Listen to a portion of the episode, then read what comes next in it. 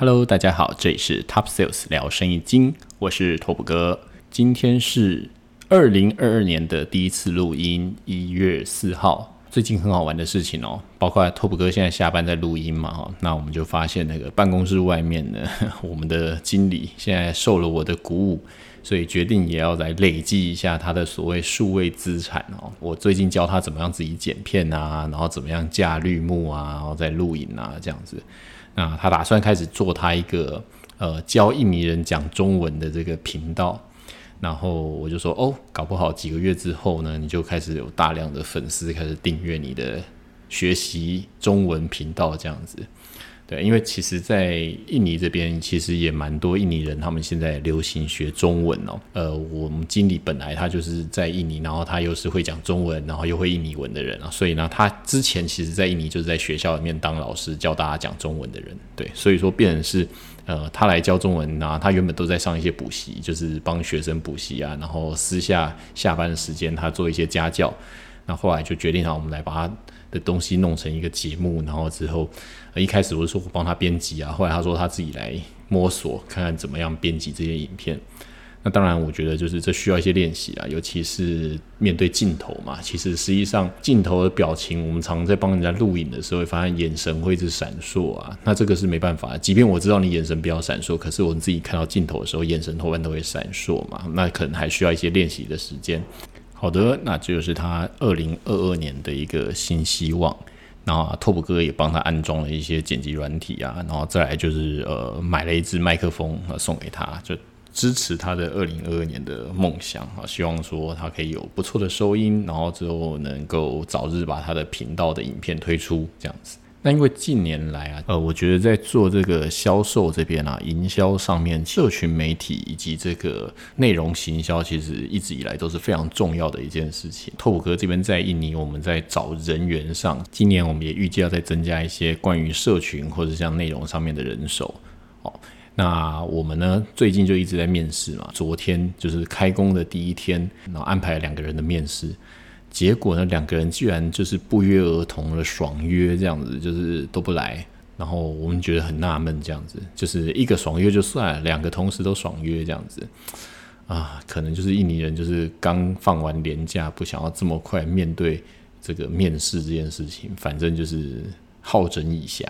后来我们就打电话问了两个人，其中一个没有接电话，另外一个也是问了半天，然后就问说要不要再来，然后就呃讲了半天，哦，最后他说哦，他有找到工作这样子，好吧，没关系，那我们明天又再安排了四位面试，总之就陆陆续续一直在面试啊。那印尼这边面试人也是要有点碰运气啦，就像我上一集录音里面讲到，就是印尼人这边的本身的逻辑跟数学能力并不是那么好，对，但是我这是有点期待，因为明天要来的四个人里面有两个人成绩是在。他们的校排名是很前面的，那我当然是有点期待，看看说好所谓校排名在百分之十前百分之十代是一个什么状况。好，那希望会是还不错，脑袋很好的印尼朋友这样子。好，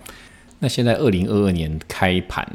状况怎么样？从一号、二号、三号，那之前是放假嘛？那到现在为止呢，我这边有发现一个现象，印尼本身我们以电子商务来说，有三个平台，一个是 d o k o b d a、Shopee 跟 Lazada，这三个是主要大的平台。那像以前在讲像是布加拉巴或哔哩哔哩啊，我来讲，像布加拉巴现在连创办人、老板都已经换掉了，对，那哔哩哔哩我觉得也不太行了，所以基本上就是只剩前三大平台可以看了，另外几另外几个平台，我是觉得像是 JDID 啊。JDID 就是呃京东，或者像我们说的哔哩哔哩，或者像是布嘎拉巴这三家，基本上我是觉得不太行了哦。那但是呢，这里面有一个有趣的，其实因为拓普哥这边的业绩一直最多做在是印尼本地的 Shopee，然后再是 Tokopedia。诶，不过其实从我们开始做自有品牌的官网，然后之后到现在，假设已经超过一年的时间，然后来看，然后今天我把一个数字拉出来看，就是说。拉扎达上面的官方店的销售，从我们这样子默默耕耘了一整年，发现整体营业额是持续上升的。而且因为拉扎达的后台很奇妙是，它的后台都是用 AI 在控制，它比较不像是我们要找一个 PIC 跟他谈说活动啊、档期啊等等的。它其实更多的时间是你要不要去跟这个后台哦，他提出了各种活动去培养感情，就是要不要跟他的机器人互动。虽然他机器人会告诉你说你应该做多少钱，然后放多少量。那就变成是说公司的策略跟他们所给你的这个大数据 AI，你有没有办法去运用它？今年的年初，我们这边做了一个促销的活动。主要是我们找到了一些还不错的资源，哈，就是未来供货上一些还不错的资源，所以我们打算就在这个年初到呃农历新年这段时间，在整个货我们反正都已经备齐了嘛，在这段时间我们要做一些促销，就等于是下次订货时间会落在二月十五号左右。那等于说我们现在这边有的货是可以足够卖到二月底的，因为十五号二月十五号订货要三月十五号才会到嘛，所以其实我们大概货源是够的。好，那就是看我们拼我们的现金流转换的嘛。那在这样情况之下，我们安排一些活动之后，我们发现其实拉扎塔的整体的活动带来的销售有逐年成长，从去年一月到现在来说，是整整翻了不止一倍啊。对，甚至是我们估假设以呃一月份一号到四号这几天来说，拉扎塔的业绩甚至比我们在印尼的 Shopee 的业绩还要多。当然是不是因为它平台内有一些活动啊，或等等的原因？大家可以去想象哈，其实现在如果我们在讲中国，你要去淘宝开店或者是去天猫开店，是一个非常困难的事情，门槛非常的高。那你要建立到说哦，在这个这个平台上面有一点点能见度，其实已经不是那么容易了。等于是新的玩家进来是非常难的。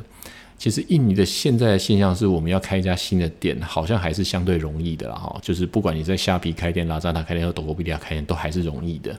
但是呢，呃，我这边大胆预言啦，也许在一年之后的拉扎达的业绩在印尼应该会迎来一个反转。好，为什么？因为我觉得现在在虾皮开店的条件是过于简单，然后虾皮的销售竞价的门槛太低，所以必然是上面出现了非常多奇妙现象。那这些现象不是说厂商在打品牌会想要碰到的状况。那反而是拉扎达，因为它其实它的系统后台，呃，据据说哈，其实基本上就都是跟阿里巴巴一样的后台，我觉得难度比较高，比较没那么亲民啊。就是说你后面要调整一些呃条件呐，或者参加一些活动啊等等的，我是觉得说相对比较困难，没有那么。傻瓜哦，像我们一般在用那个虾皮的后台或者是抖音币的后台是相对比较简单一点，比较直觉。但是拉扎达的呃项目比较多，然后可能一开始呢，嗯，本地的店家他可能用不到这么多功能，所以他看到非常多的参数，他不知道要怎么设定哦。连同我们自己也在看，就是觉得说哦，这个相对比较难一点。我觉得啦，那个后台。因为毕竟，其实阿里巴巴发展了这么久，它后台其实是相当成熟，而且它的 AI 算是很强大，它会直接推算说你应该开多少价格跟多少的销售量，以至于说今天我打算我要进来这个市场，我打算随便开个价格或随便放一个促销量，可能都还是很困难的。你必须要一档一档做起来。呃，我举个例子好了，像拓普哥在去年其实就算是卖的非常好的，像是我之前说过，我们自己自有品牌的耳机。那这个东西，我们可能跟虾皮排活动的时候，因为他们是有所谓 PIC，就是各个分管的负责人，所以我们跟他谈，假如他有信心，就好，我们这一档要做，那可能他们因为预算的关系，他可能一档他让你安排七百只，甚至八百只，甚至一千只。呃，托普哥曾经有经验，是一次安排两千只，然后可能四十分钟内卖完，大概是这样子。对，但是。呃，这个东西呢，同样我们在虾皮热卖的东西拿去拉扎达要排的时候，它的后端我们不用跟真人的采购谈，我们就跟后端的机器在排。它让你排，即便是你这个东西很有销售潜力，它可能第一次只会让你放一百只。那这一百只，它会让你放你要的价格。假设你没有办法达到销售量的话，你第二次要排的难度就会变高，就是说你的价格可能要下降，然后再来就是说数量可能也没办法增加。所以它必须要靠一档一档的实际销售，它再来决定你下一档。我现在给你一百只，下一档是不是让你放一百五十只，然后再放你放两百只？对，即便是我觉得这东西明明是在别的平台有成功的，我可以一口气放五百只，我都有保证可以销售完，它也不会随便让你一开始就直接安排到这个数字。那这有个好处，也有个坏处。坏处就是说，假设我要新进这个平台的时候，我需要时间运作。但是好处的部分就是说，假设我在这个平台已经运作了一年了，其他的品牌要来进来直接这边斗地主，其实是比较困难的。他没有办法一开始就直接直上要跟你做做对打，你一次放六百只，我要给你放六百只，是做不到的。他必须要从五十只、一百只、一百五十只开始慢慢做起。等于就是它会让厂牌在这个平台上面有一定的护城河的概念。假设我看到有别人在玩这个活动，一次五十只、五十只，我就要自己自己就要注意到了，就是总不可能你等他一样跟跟你一样卖到六百只的时候，你才紧张嘛？对啊，那这就是太蠢。对，所以说变成是说，假设我们都要注意市场的话，我觉得拉扎达是相对是一个呃比较给品牌商一些呃组建品牌的空间的一个平台。我自己这样感觉，所以我就跟同事们预言，就是说，我觉得可能在一年之后，现在看到的拉扎达的状况会跟呃一年之后会有点不太一样。为什么呢？大家现在看到的现状，以印尼来说，其实能见度最高的哦，大概我觉得是 Tokopedia。呃，我自己也是主要是用 Tokopedia。哦，那但是呢，呃，因为 Tokopedia 其实在印尼是跟 GoJet 是合作，他们叫 GoTo。哦，那在另外一家呢，就是呃 Shopee。那我觉得虾皮主要卖的东西是有点像是印尼本地便宜的东西，所以假设我们是卖低价的商品，像拓普科自己品牌的东西，我们是卖低价商品，在虾皮就跑得非常好。但是如果说像拓普科自己在买的东西，哦，我可能买的是一些我平常会用到的东西，因为我现在东西都从网络上买了哈。那或者是一些有品牌的商品的东西，基本上都是从 Tokopedia 上面买。它只要达到一定的价格，它就是免运啊，在 Tokopedia 上，而且又可以使用这个 GoPay 这个付款方式。那这不得不说，其实印尼原本有几家在做这种电子支付的公司，其实我看现在也差不多了。目前就是 Shopee Pay，然后再来就是 GoPay 这两个主要的比较大大众人家在使用的这个。支付方式哦，以前还有像什么大难啊和 OVO 啊这些付款方式，但是包括我自己以前也是所谓 OVO，就是印尼力宝集团的这个呃现金支付的这个爱用者。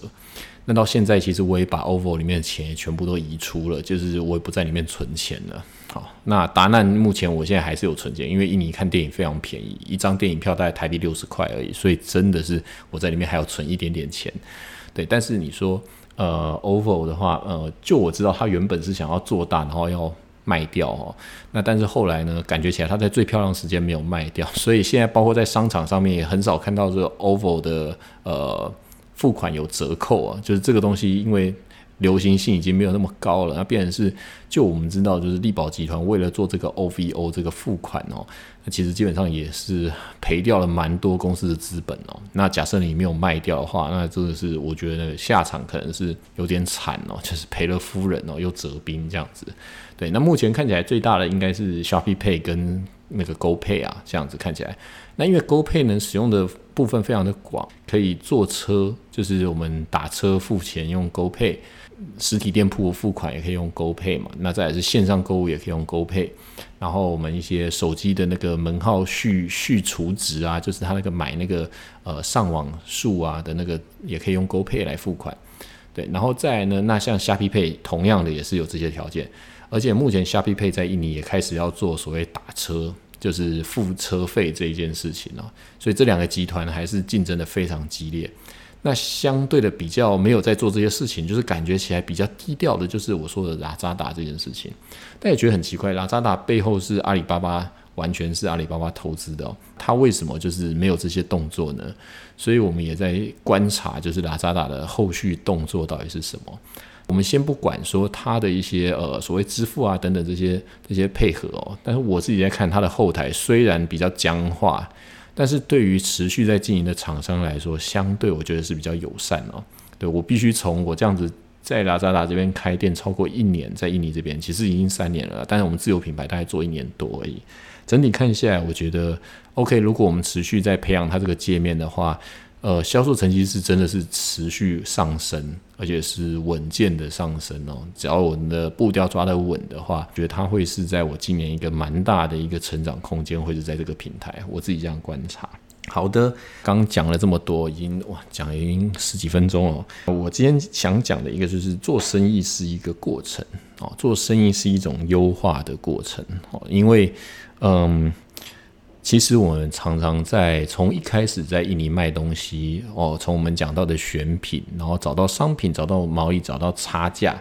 然后之后开始销售嘛。好，那当然就是说，我们先要看看市场啊氛围是什么样的氛围，然后做选品，然后找到还不错的市场价格定位的东西，然后卖货，那卖货我们看，我们就说在虾皮上卖，就是买比较便宜，就是大家印尼本地人他喜欢在虾皮买一些稍微便宜点的东西。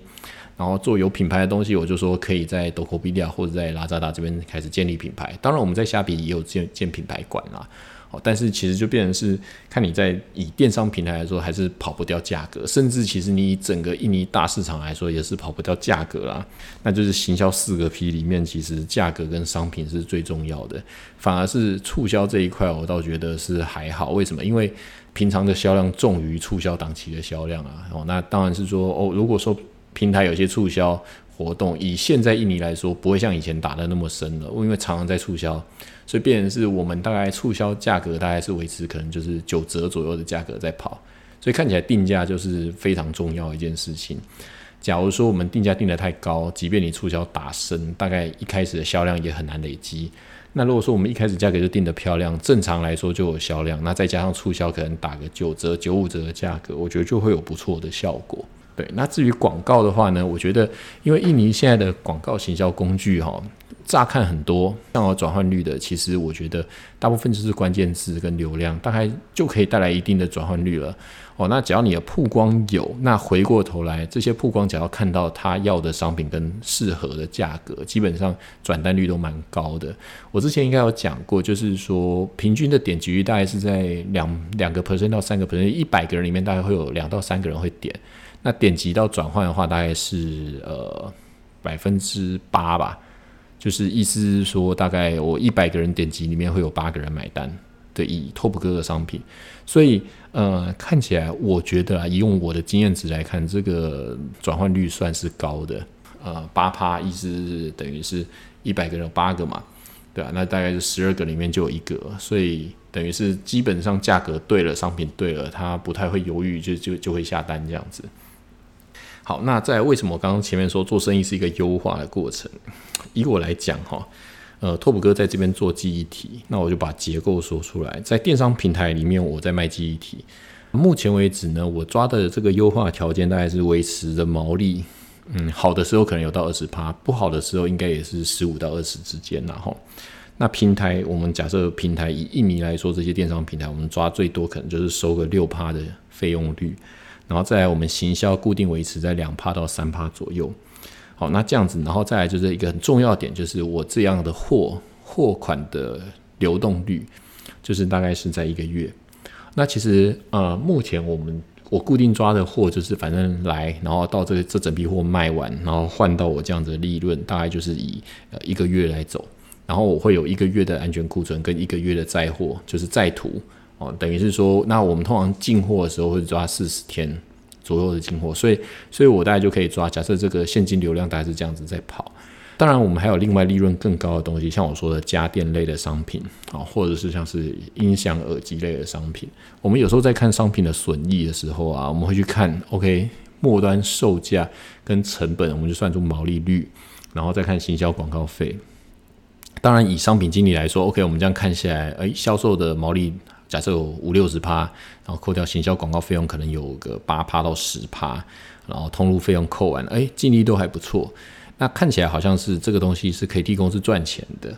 对。但是呢，呃，反而这个东西的周转率不如记忆体快啊。意思是说，假设我订一货，一次订个五千 piece 的耳机或是音箱，哦，就是小音箱进来。那五千 P 时在网络上面跑啊，当然你说便宜的耳机那个东西，我们一次是几万几万 P 时在订，那个东西是跑得很快。但是我们假如讲到像什么蓝牙耳机啊，然后或者是蓝牙音箱啊这种单价稍微高一点的东西，呃，其实实际上它的跑速没有那么快。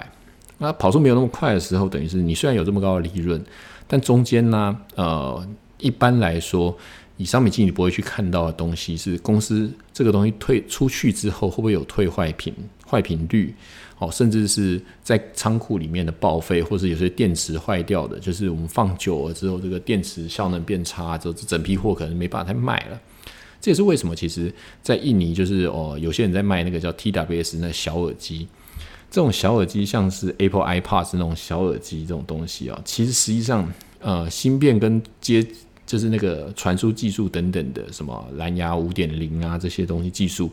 呃，这个东西是一直在迭代的，等于说我这个东西一买进来，其实它就开始面对到市场上的叠加跟成本的叠加，我等于是从买进开始，它就开始叠加了。除了叠加之外，我们就算声音调得很漂亮之后，它里面有一个东西，它里面有个小电池。哦，在我们那个它是充电电池嘛，假设我们这是小小的体积放在耳朵里面，对，但是因为它那里面有电池哦，那这个东西其实久久没卖掉之后，或是它自然放电放到一个程度之后，其实之后再充电再回放，其实它那个电池寿命就会减短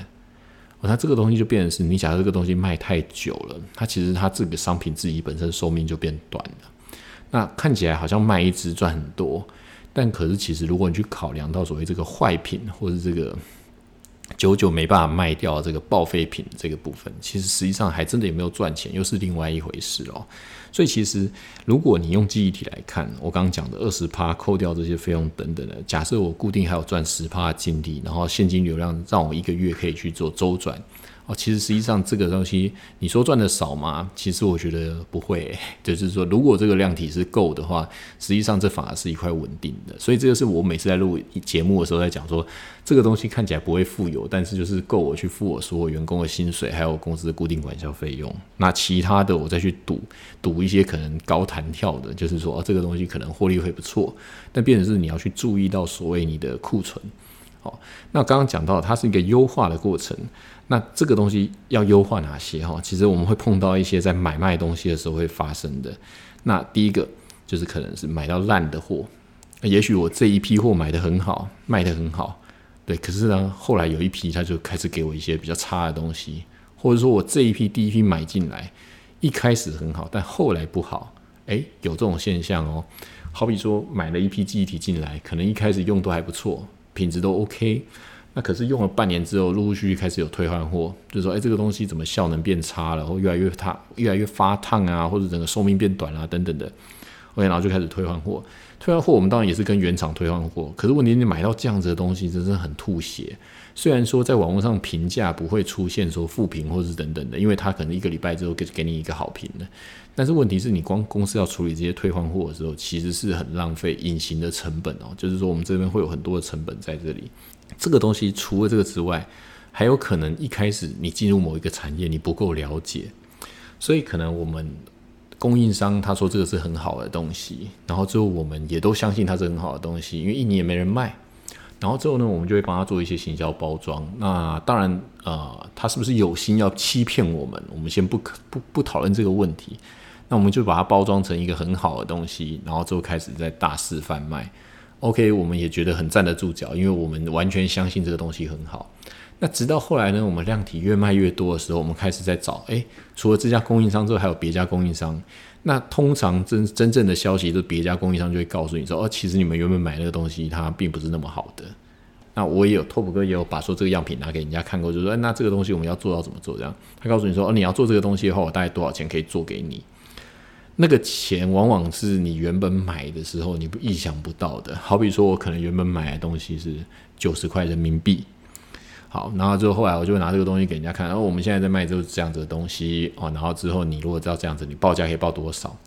哦，相当有自信的问他说：“你能报多少？哦，我们量大概是多少？这样子，就他报出五十块人民币的价格，他说这种东西五十块可以做给你。对，但是他们甚至会补一句，但他不建议你要做品牌的时候做这种东西，因为这种东西它可能会有一定的品质上的问题。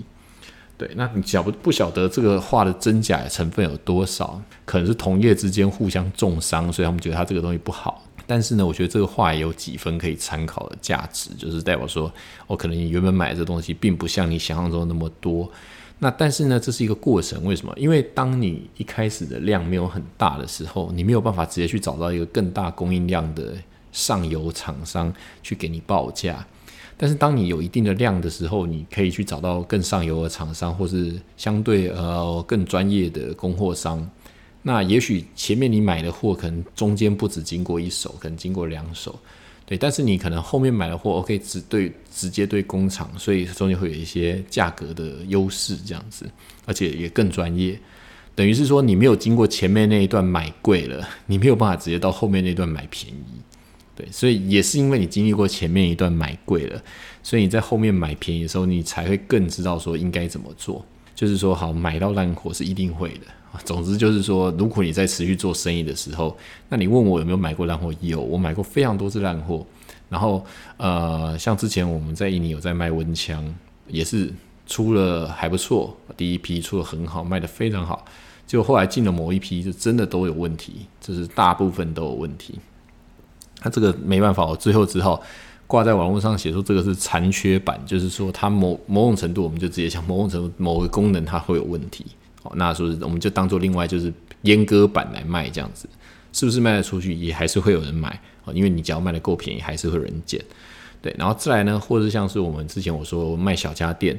诶，也是前几次都进的非常不错，然后到后来换间有一次就整批进来哦，都会有问题，就是会过热。或者是里面的声音会有杂音等等的，那那当然，供货商要怎么 cost down 给你，他们都有办法。他假如这张单他赚的很少，他下一张单他做一点 cost down，其实你是跟人家买货，你有也许不晓得这些事情。好，那这种品相呢，就是买到烂货，再就是第二个是买到不适合的货，这个货来周转时间太长了，哦，就等于是说看起来每一件都会赚钱。但是别人是说，呃，也许我们全部卖完算起来，诶，那所以这个库存量跟我们当初估进来，假设最小量我们一开始定个两百 piece 就好了，就卖一卖，诶，都有赚钱，都有赚钱，然后一个月 review 下来，诶，一个月卖多少钱？卖二十件，等于说我卖十个月才卖得完。那如果是一点点金额，我问你十个月完了之后，你还要不要继续卖？其实十个月完了之后，如果这个业绩占比或是这个营业额真的太少，我就建议就是不要再增加这样子的品类了，因为以这个试卖的结果并不 OK。哦，那或者是也许在卖的过程当中，早就有人卖的更多量，卖的更便宜，然后把最漂亮的价格带已经抢走了。那我会觉得说，这个就是买到不适合的商品。那主要是看周转速度。哦，因为我觉得适合与不适合，其实呃，如果周转速度快，也许你还有办法再去找到更适合的供应商。可是，如果整体这个品相，即便是杀价在印尼的周转速度都很慢的时候，那我就建议，同样一笔现金，你可以去拿别的商品来卖，不见得一定要卖这样的东西。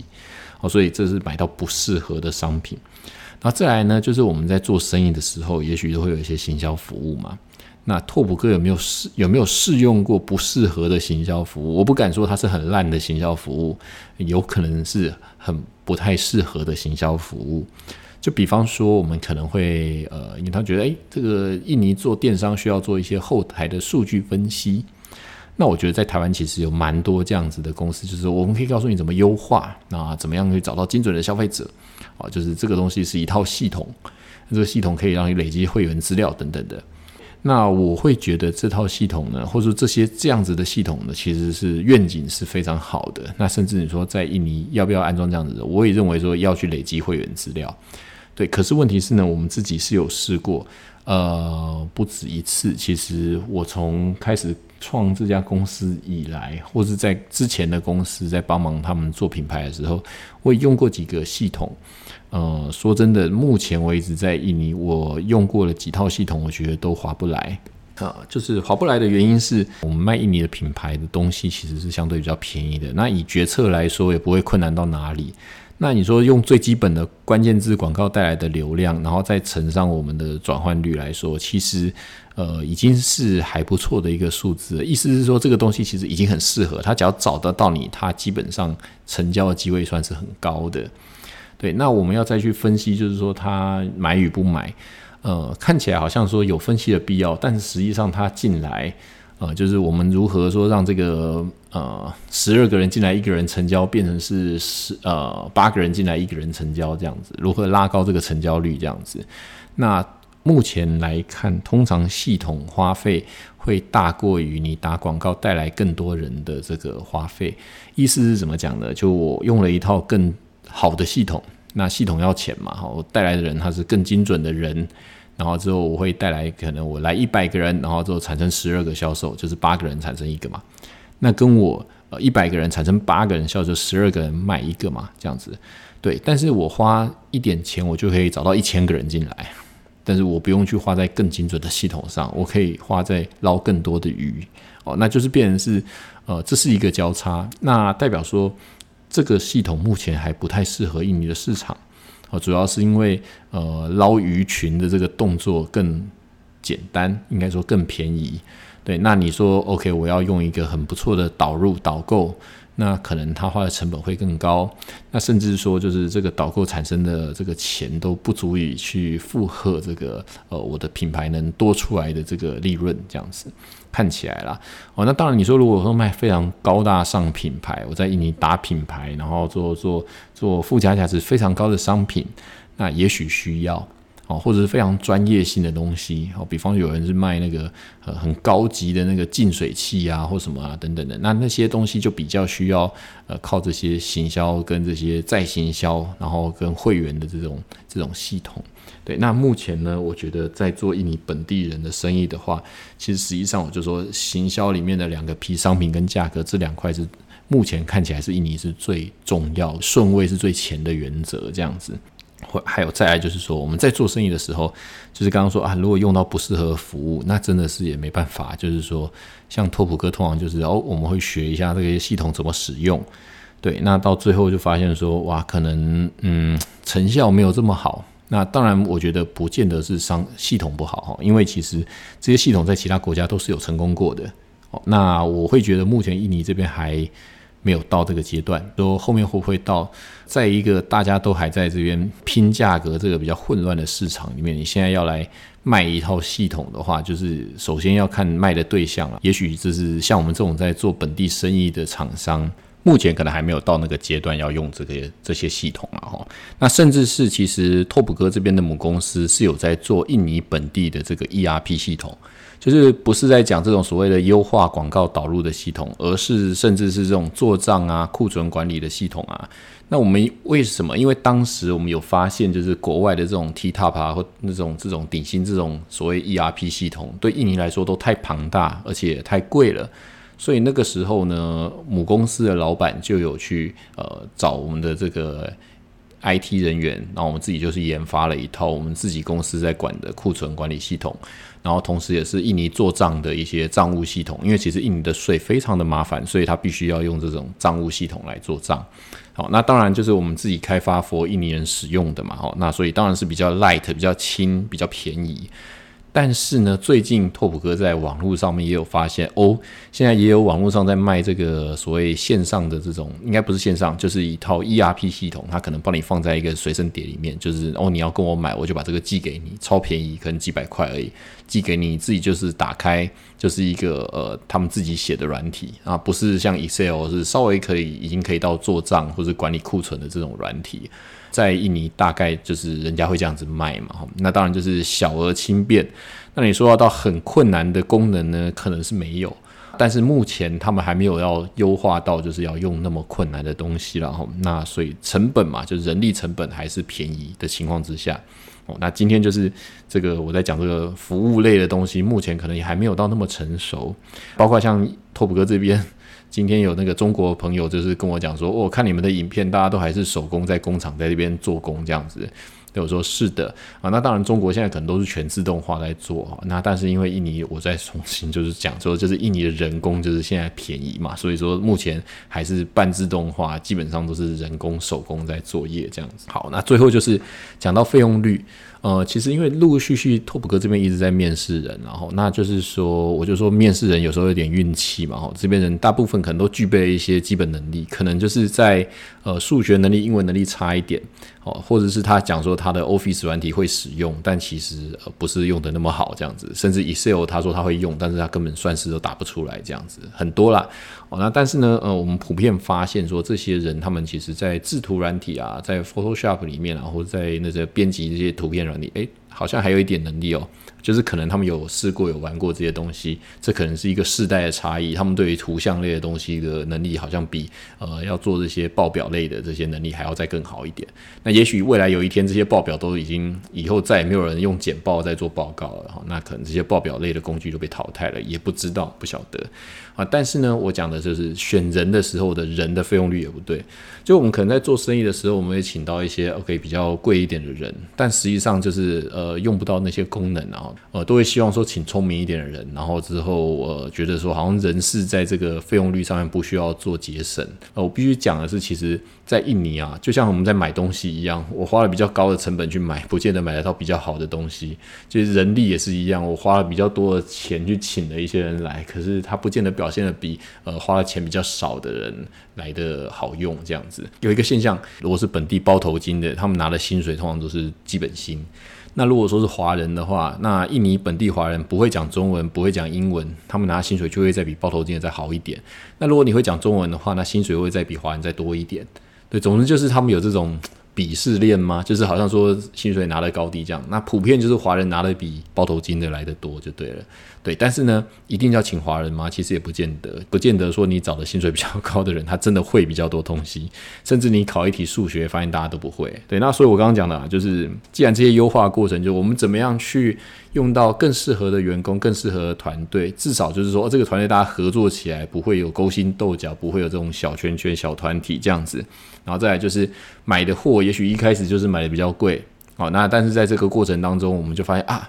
买贵了，就会发现说，哎，为什么别人都卖那么便宜？之后才会因为我们的量越做越多，就有机会可以在呃一边 cost down 的方式，一边去学习。原来这些东西是这样子做的。当初宣传到哦，我们这个东西真的很棒，真的很好。其实实际上呢，而不是哦。其实实际上这个东西并不是好的。那我们也这样子宣传了，然后这些消费者也就这样听了。对我们没有要骗他，是因为我们自己真的还不知道。对，那但是随着这过程当中，我们就会买到越来越适合的东西。呃，冤枉钱曾经花过的，OK，可能就是我们曾经建立的一些系统，或者一些后来发现，嗯，真的是不好用。未来会不会用呢？可能到了某一个时间就会用了吧。我相信这些公司在本地在推这些系统的时候，他们应该也有发现，从荷包里拿出钱来的，永远就是那几家公司啊，就是说，呃，大的平台，他愿意去买一些呃资讯客户分析工具，大概就是那几家。那剩下其他几家呢，大概也不会买，那大概也不会用。呃，人力哦，也许一开始用的人比较贵，后面就会发现说，诶，其实陆陆续续的太旧换新，或者是